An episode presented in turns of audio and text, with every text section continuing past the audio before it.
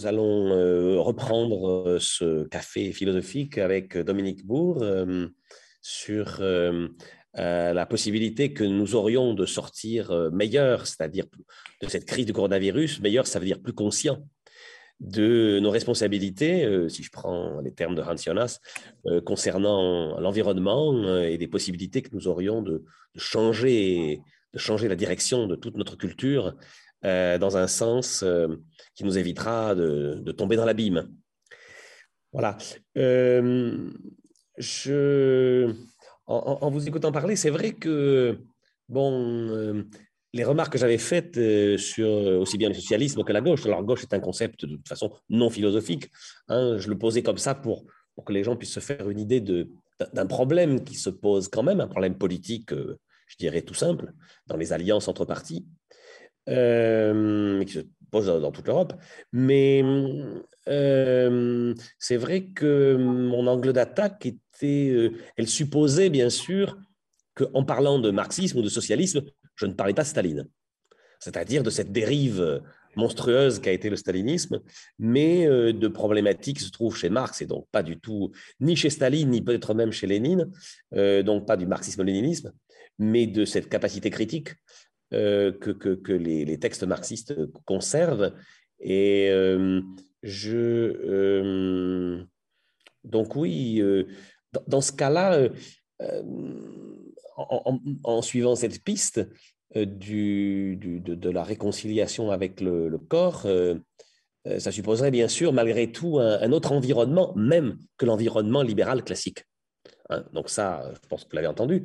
Euh, le, néolibéralisme, euh, qui est un produit de la guerre froide, euh, étant bien sûr une, un passage à l'extrême du, libéralisme classique, mais je l'ai rejeté, c'est vrai, tous les deux dans le même, dans le même sac. alors, sans, sans aller jusque-là, parce que là, on, entrerait sur un terrain politique peut-être euh, politique et philosophie serait, serait difficile à articuler. Euh, je repensais une chose que vous disiez tout à l'heure euh, à la fin de votre première présentation, c'est-à-dire en, en alors c'est une réflexion philosophique, ça. C'est-à-dire en, en, souhaitant une réconciliation de l'homme avec la, nature, les animaux, les plantes, etc. Euh, et en faisant cette allusion à Nietzsche, se réconcilier avec le sens de la terre. Euh, or, or, bien sûr, euh, lorsque Nietzsche parle de l'homme et de la nature, leurs caractéristiques, et on retrouve ça chez Leibniz. Hein, d'ailleurs on se demande si Nietzsche ne le tire pas de Leibniz, c'est-à-dire qu'au fond, la volonté de puissance est dans l'homme. Alors bien sûr, appliquée de manière un peu, un peu superficielle à ce que nous vivons, ben, on se dit ben, l'homme perd la tête, euh, il se prend pour Dieu, euh, et euh, on a une version délirante de la, fameuse formule de Descartes, ce Descartes que Nietzsche admirait aussi, hein, l'homme maître et possesseur de la nature. sauf que là, bien sûr, ça, perd toute limite. mais Nietzsche ajoute en même temps, comme le faisait Leibniz, que la nature elle-même est volonté de puissance. C'est-à-dire que la volonté de puissance n'est pas la prérogative de l'homme c'est ce qui caractérise euh, tout, ce qui est, dit Nietzsche. Hein, l'être et volonté de puissance. Et euh, je me demande, et là c'est pour un peu peut-être, euh, eh bien peut-être pour vous, pour vous pousser dans vos retranchements, est-ce qu'il n'y a pas un discours très irénique c'est-à-dire porté sur une sorte de paix idéale, bucolique, des rapports entre l'homme et la nature, et euh, est-ce que euh, justement cette guerre, au contraire, qui règne, et qui est une guerre qui fait partie de l'équilibre des choses, parce que ça, c'est la pensée de Nietzsche, hein, euh, mais c'est peut-être aussi celle très lointaine d'Héraclite, hein, à, la racine de notre pensée. Lorsque Héraclite dit la guerre est le père de toute chose, il ne pense pas d'ailleurs forcément à la guerre au sens au sens euh, de la guerre rangée, de la Deuxième Guerre mondiale et de la guerre d'extermination. C'est pas ça qu'il veut dire. La tension, euh, le, le, jeu, le jeu des forces, la lutte, fait partie de, de l'essence de l'homme et de l'essence des rapports de l'homme et de la nature. Donc, euh, c'est peut-être là, c'est pour ça que je, je disais, se réconcilier avec la terre, se réconcilier avec le corps. C'est quelque chose d'extrêmement profond et euh, qui implique que nous brisions des tas de représentations et que nous nous mettions à vivre vraiment autrement. Euh, parce que là, le, reproche que j'ai entendu à France Culture, je pense, qui était fait de manière, je trouvais pas toujours très honnête à, à vos propositions, euh, c'était qu'on allait revenir vers une sorte de société euh, de hobbits.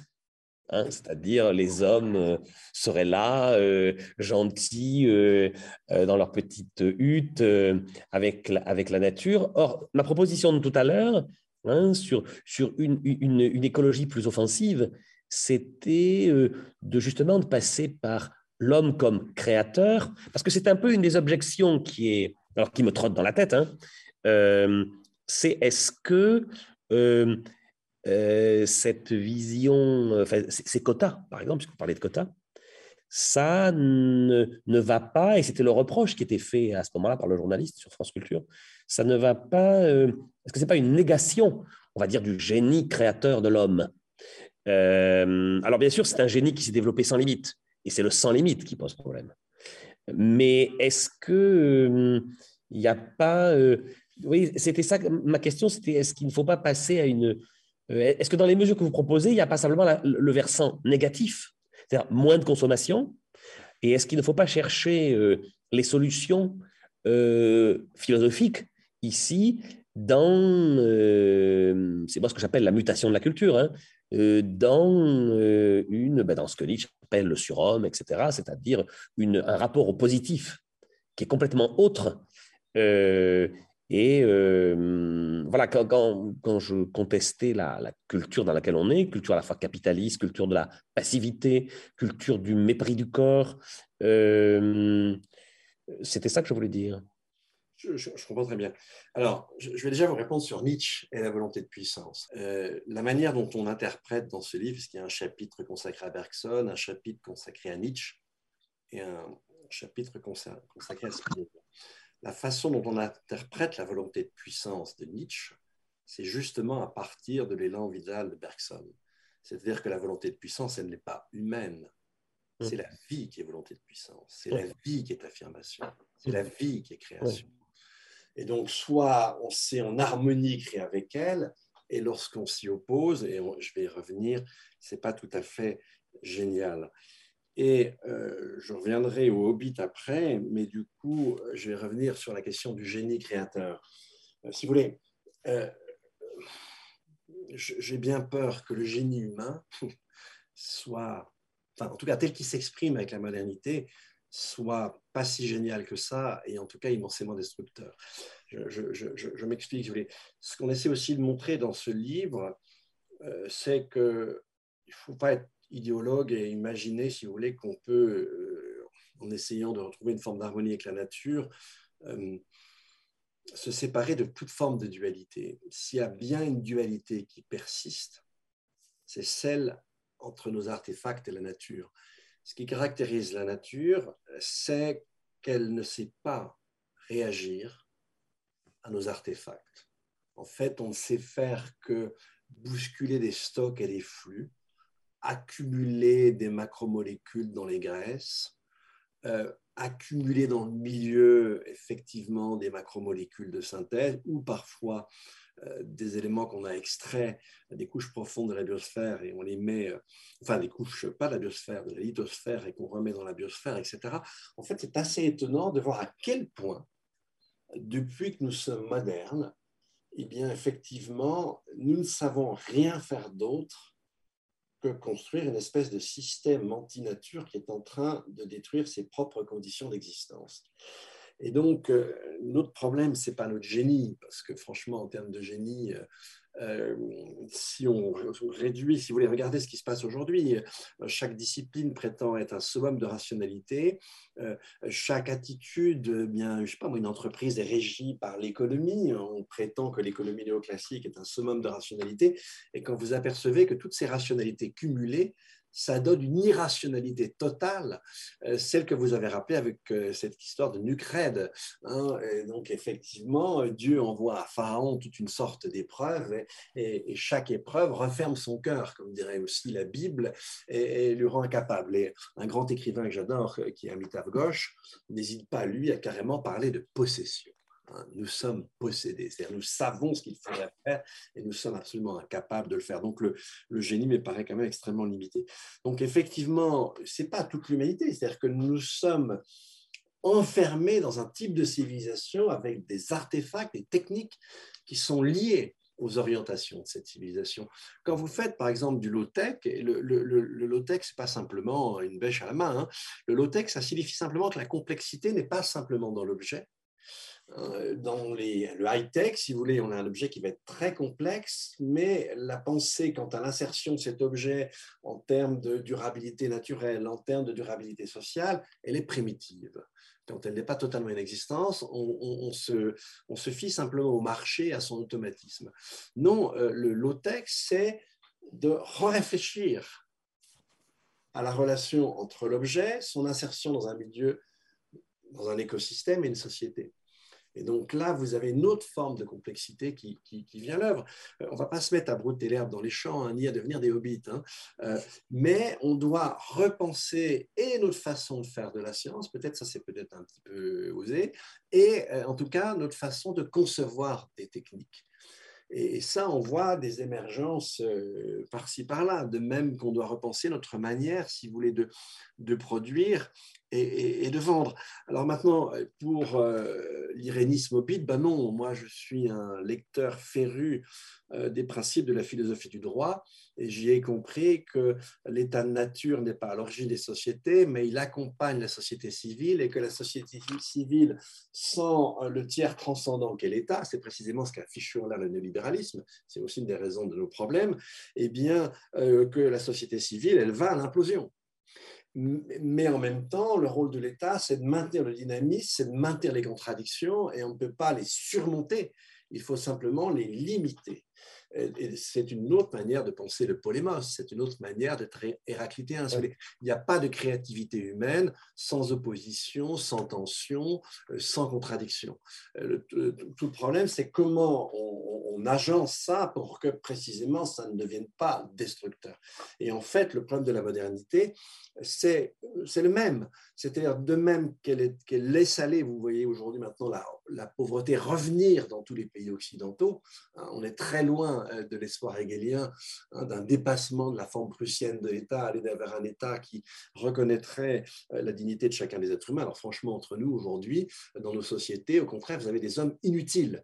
Et les développements de l'intelligence artificielle vont surproduire les hommes inutiles. Et regardez le fameux métavers de Facebook, hein, on a une information fragmentée, euh, les, les, instruments de ces gens-là sont utilisés pour euh, casser le système démocratique, leurs ingénieurs sont même plus capables de répondre. Et quelle est la réponse euh, de Facebook? C'est qu'on va faire un métavers. Hein, c'est-à-dire que ah, vous êtes tellement crétins, mes amis, qu'on va franchement vous faire un univers pour crétins, où là, vous pourriez y vivre comme des hobbits décervelés. C'est effectivement ce vers quoi nous mène le, système actuel. Donc, c'est sûr, les défis sont gigantesques.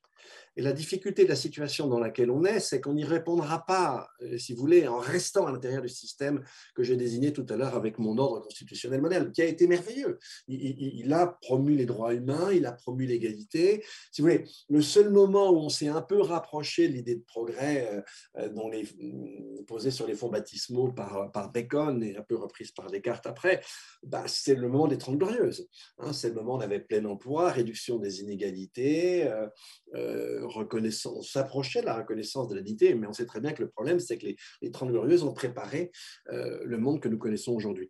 Donc voilà, le défi est gigantesque. Et on ne s'en tirera pas évidemment qu'avec des techniques, ça c'est la bêtise totale, et on ne s'en tirera pas non plus avec l'ordre de l'économie néoclassique. Ça, là, franchement, j'ai quelques doutes à ce sujet-là.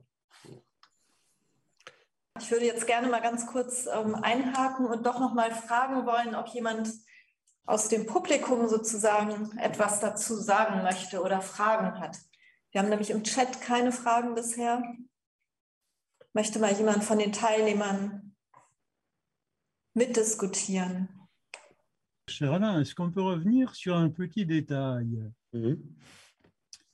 euh, Il y a un certain nombre de nos partenaires qui vous suivent en direct. Je suis très très content que le projet Europe Éducation École ait pu être euh, associé à ce magnifique programme et je, profite au passage de ma prise de parole pour remercier Dominique Bourg d'avoir accepté votre invitation.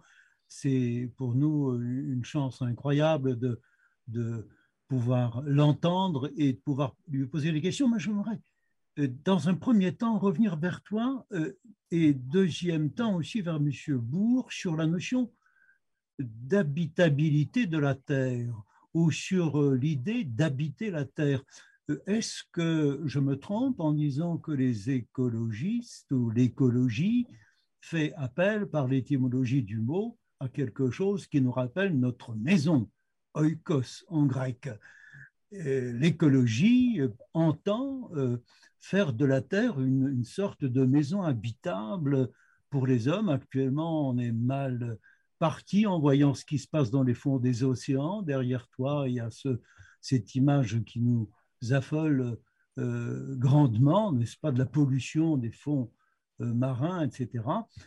Comment est-ce que nous pourrions, en quelque sorte, trouver le moyen de parler, peut-être en faisant de la philosophie, je veux bien, pour construire ensemble une maison habitable sur cette terre?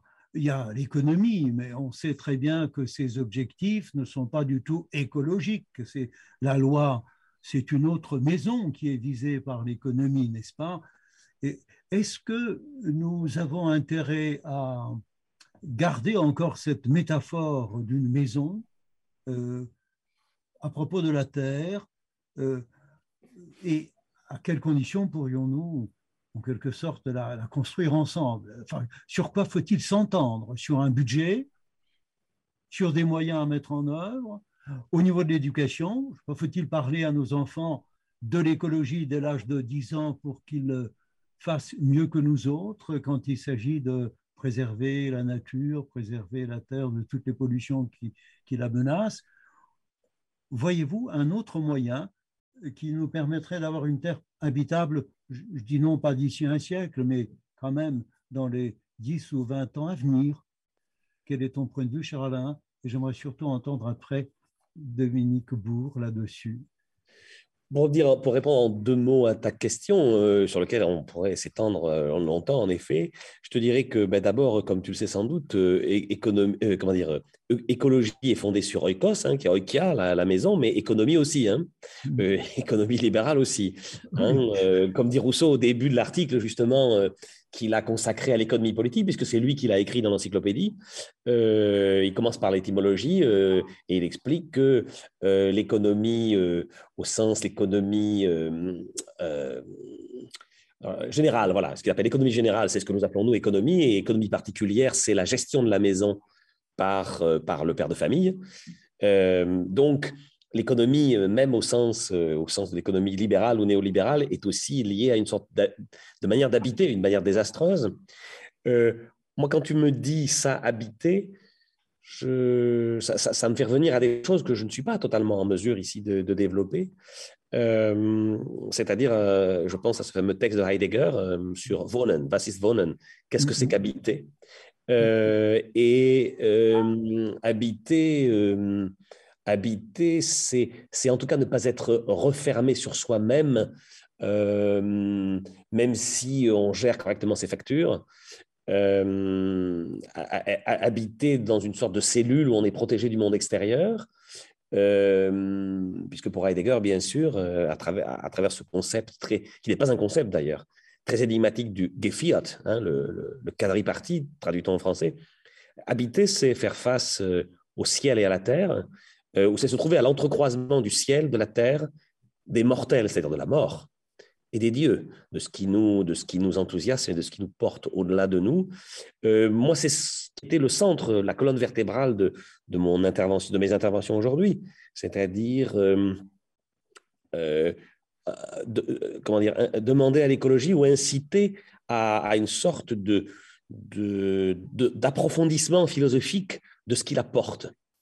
Euh, parce que ce n'est qu'à cette condition, je pense, qu'on pourra finir par obtenir ce qui pour l'instant patine, c'est-à-dire euh, eh bien que qu'elle devienne la manière de penser de tous. Merci, cher Alain. Est-ce que M. Uniquebourg pourrait nous éclairer un petit peu sur cette question euh, qui est peut-être une métaphore Oui, mais elle est très riche. Elle est très riche. Et moi, je dirais que l'écologie, c'est pas simplement habiter la Terre, justement. Et ça, c'est l'économie. Euh, l'économie, c'est faire comme s'il n'y avait que l'espèce humaine et que tout le reste n'était qu'un moyen destiné à une exploitation, à une transformation économique. L'écologie, elle ne nous dit pas d'habiter la Terre, elle nous demande de cohabiter la Terre. Si vous voulez, la, Terre, c'est un peu comme euh, le Père dans les évangiles. Hein. Il y a plusieurs maisons dans la maison du Père. Eh bien, il y a plusieurs maisons sur Terre et nous devons euh, aménager notre propre maison de telle sorte que la maison globale perdure et de telle sorte que les autres maisons, sans lesquelles on ne peut pas nous construire la nôtre, on ne dit pas sans les autres espèces, que les autres espèces puissent aussi construire leur maison. Et donc, c'est une façon très différente. Et là, on n'oubliera pas non plus, si vous voulez, le cosmos dans cette affaire. Hein. Ce que, je parlais tout à l'heure des plantes, mais une, des, choses redécouvertes euh, alors par un, forestier euh, mi-alémanique, mi-roman, qui est Ernst Zurcher, c'est à quel point effectivement le vivant sur Terre dépend des cycles lunaires et des cycles cosmiques. On a pensé que c'était une affaire de vieille bonne femme. En fait, non. Euh, et d'ailleurs, c'est universel. On a trouvé ça dans toutes les cultures. Euh, il y, a, là quelque chose de fondamental. Le, vivant est à la fois sur Terre, mais une Terre qui est reliée au cosmos et qui est complètement dépendante du cosmos humain. Donc voilà, c'est tout ça, si vous voulez, qu'on réapprenne. Et, et donc, il faut que l'on sache s'aménager notre maison. Mais en fait, quand les anciens parlaient de techniques, par exemple, hein, chez Platon, les techniques, c'est quoi? C'est les arts utiles à la vie. Eh bien, il faut que nos techniques et nos économies redeviennent utiles à la vie et qu'ils ne prétendent pas s'y substituer et la régenter. Et ça, je vous assure que c'est un sacré boulot et que c'est vraiment une civilisation nouvelle qui peut euh, déboucher sur ce genre de choses, et une civilisation qui va en quelque sorte tout reprendre et qui nous fait, à partir de l'élan produit par le mécanisme, en sortir et aller plus loin et de manière plus profonde. So, ich hätte jetzt hier auch eine Frage aus dem Chat. Die, ähm, und zwar ähm, geht es darum, sind Sie optimistisch, dass der Mensch tatsächlich fähig ist, bewusster mit seiner Verantwortung gegenüber der Erde aus dieser Krise herauszugehen? Euh, moi, je dirais que s'il reste tel qu'il est, c'est ça toute la difficulté de l'époque, si vous voulez, s'il reste tel qu'il est aujourd'hui, on n'a aucune chance de le voir changer. Si en revanche, et ce à quoi l'histoire nous a habitués parfois, euh, parfois il y a des prises de conscience qui se font, qui sont extrêmement rapides et qui vont faire que finalement vous finissez par le voir, le, voir le monde un peu autrement. C'est ce dont on aurait besoin aujourd'hui. Maintenant, euh, je ne suis pas un devin, je ne suis pas non plus un prophète, donc je ne peux pas vous dire si la chose est possible. Euh, donc je, répondrai, euh, de deux manières. S'il reste tel qu'il est aujourd'hui, aussi fermé, aussi consumériste, aussi mécaniciste, on n'a aucune chance de changer et on ira jusqu'à l'abîme. Si euh, les êtres humains sont capables de se dénouer la nuque, pour reprendre l'expression d'Alain tout à l'heure, là on a une chance effectivement. De... Et je pense que c'est plutôt ce qui va se produire. C'est une espérance. Euh, cher Alain, je peux revenir sur un concept que tu as élaboré aussi, Nietzsche, et qui a été très heureusement précisé, la volonté de puissance, qui n'est pas une volonté de domination, qui n'est pas une volonté de destruction, même si elle implique euh, des transformations, elle a une destinée créatrice, en quelque sorte. Le Übermensch, le surhomme, c'est un homme capable d'inventer, euh, mm. de créer, euh, presque comme l'élan vital bergsonien mm. euh, invente des formes de vie imprévisibles, n'est-ce pas? Mm. Est-ce que tu serais prêt à, si je puis dire, définir l'écologie par le biais de ce cette image nietzschéenne, voilà, du surhomme? Et, ben et, de l'homme de, de, volonté de puissance au sens sain du terme, non pas de l'homme malade. Oui. Euh, sur lui-même, mais, euh, mais, mais, en, t'écoutant parler, je me dis, euh, je me dis, surtout si tu as fait un petit pont avec Hegel, un petit pont que, que la, tradition française n'a pas toujours été capable de faire, puisque Gilles Deleuze a souvent opposé terme à terme Nietzsche à, enfin, à Hegel, c'est que la forme la plus aiguë de la volonté de puissance, c'est quand même de se dépasser soi-même. Tout à fait. c'est comme ça que Hegel définit l'esprit. Hein? L'esprit, c'est ce qui se dépasse soi-même. Euh, c'est la fameuse formule de, euh, du Goethe de, que, cite quelque part Hegel, qui dit euh, Ich bin der Geist, der stets verneint. Je suis l'esprit qui toujours nie et qui se nie soi-même. C'est la fameuse négation de la négation chez Hegel. C'est-à-dire que la pointe de, de l'esprit, la négativité hegelienne, c'est la négation de la négation, et on retrouve ça totalement chez Nietzsche, c'est-à-dire, et ça s'appelle une pensée très noble et très, très puissante, euh, c'est-à-dire euh, l'homme, l'homme, euh, la volonté puissante, c'est de se dépasser soi-même de façon artistique. Alors là, ça pose une autre question, c'est qu'est-ce qui donne la, direction de cet autodépassement? Et, c'est là que euh, un autodépassement qui ne soit donc pas dans la destruction. De toute façon, on sait bien que dans les figures, euh, dans les trois figures ainsi par les Zarathustra, la destruction pure, c'est la figure du lion, euh, et la figure finale, c'est celle de l'enfant. L'enfant qui joue avec le devenir. alors, ce que Nietzsche réclame de nous, c'est une sorte de mutation qui est extrêmement profonde, c'est-à-dire se réconcilier avec le temps ce qui est une autre, ce qui est une paire de manches. Là, là on est dans, dans ce qui est, je dirais, les, le, les, les, sous-bassements profonds de, de ce que j'appelle mutation nécessaire de la culture. Ni euh, chameau, ni Pardon? ni chameau. Oui, alors le chameau, non. Le chameau, le chameau, j'en ai même pas parlé parce que. des animaux, mais enfants. L'esprit n'est ni un chameau, ni un lion, mais enfant. Oui, c'est ça. vraiment lui-même voilà. dans la figure de l'enfant. Voilà, c'est pour ça que quand Dominique Bourg parlait de... Enfin bon, euh, euh, le, le, Les trois métamorphoses de l'esprit. Oui, c'est ça, les trois métamorphoses de l'esprit, c'est ça. Moi, je pensais à celle-là, donc le côté artiste de la volonté de puissance, qui est quand même un des derniers mots de, Nietzsche. Euh, et est-ce qu'il n'y aurait pas une façon de, de, de, effectivement, d'appeler une, à, une transformation alors artistique de notre culture, je ne sais pas, en un autre sens de l'art. Je voulais simplement dire, puisque Dominique Bourg y a fait allusion, parce que sur, cette histoire biblique hein, du, de la Nucrède, euh, ce que je disais tout à l'heure à propos de ce passage biblique, c'est quand même que dans, euh, dans la Bible, me semble-t-il, pour reprendre, pour redonner la parole à Luther, dans la Bible, c'est Dieu, c'est-à-dire c'est la grâce qui permet de sortir de la Nucrède l'homme livré à lui-même n'y arrive pas. Euh, donc, euh, la question, c'est allons-nous en sortir? C'était la question du café quand même. Pouvons-nous sortir meilleurs? Euh, Puisque tu as posé, puisque la question a été posée, je me permets d'y répondre rapidement. je suis totalement d'accord avec ce que dit Dominique. Oui, si, si l'homme ne change pas, si l'homme ne change pas, on va vers l'abîme. Si les sociétés humaines ne changent pas, et nous les Occidentaux, et nous les Européens en particulier, euh, nous allons vers la Bible, notre responsabilité est colossale dans cette histoire.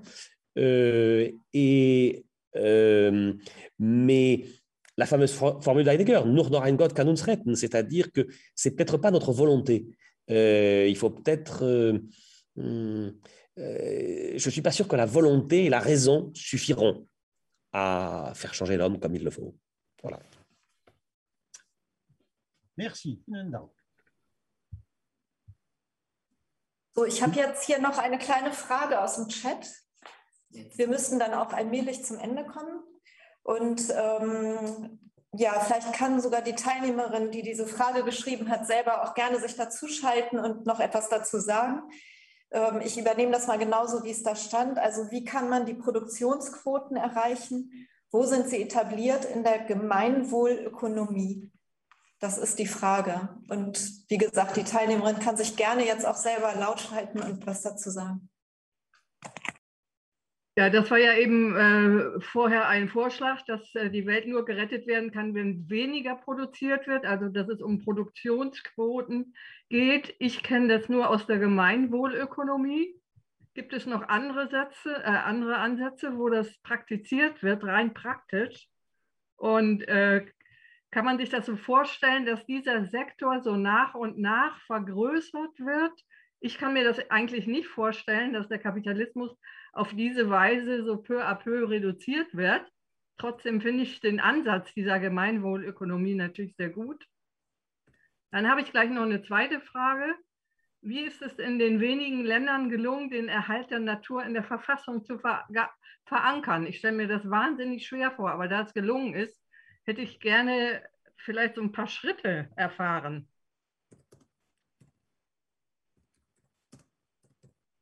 Ähm, ganz kurz, ich muss nur dazu sagen, wir müssen dann auch allmählich wirklich zum Ende kommen. Also vielleicht Alain, übernimmst du nochmal. Non, mais là, je pense que puisque c'est Dominique Bourg, c'est une des solutions, je crois, de, de, de votre livre euh, euh, sur euh, le retour vers, vers la Terre. Euh, peut-être c'est à vous, là, à, à, pour, pour, conclure, d'ailleurs, ça me paraît une, une très bonne conclusion de, de répondre à cette question. Tout à fait. Euh, dans ce livre, ce petit, ce petit livre, l'a écrit à Cèdre, qui s'appelle Retour sur Terre, 35 propositions. C'est là qu'on, mais on ne l'a pas développé, qu'on propose cette euh, proposition sur les quotas euh, avec un plafond en termes d'unité de charge écologique. C'est-à-dire, on traduirait toutes nos consommations en termes d'unité de charge écologique, c'est-à-dire de mesure de ces consommations sur notre empreinte, de telle sorte qu'à part ces quotas, personne au prorata de ces consommations ne dépasserait une empreinte écologique de, de, de, de 0,8 planètes. Alors, ça peut paraître fou aujourd'hui de dire ça comme ça, personne ne l'accepterait. Mais je vous rappelle deux choses. Premièrement, euh, les Anglais avaient pensé pas à ça, à quelque chose de plus restreint, une carte carbone. Et ils avaient pensé dans un premier temps que les riches auraient pu acheter les quotas que n'auraient pas dépensé les pauvres, parce qu'ils auraient été limités dans leur usage de quotas euh, de carbone par leurs revenus, par leurs possibilités financières. On peut trouver des systèmes, euh, des, euh, des systèmes intermédiaires. Mais si effectivement ce que je vous ai dit s'avère, à savoir qu'on sera confronté à des pénuries diverses dans la décennie, probablement plutôt la décennie suivante, eh bien là, l'idée d'un quota, elle va s'imposer d'elle-même, comme dans une économie de guerre. Et donc voilà, ça, ça peut être une forme, si vous voulez, euh, euh, d'ouverture, finalement une difficulté, les difficultés croissantes qui nous contraindront à opérer cette mutation anthropologique et philosophique à laquelle nous aspirons, en tout cas qui me concerne.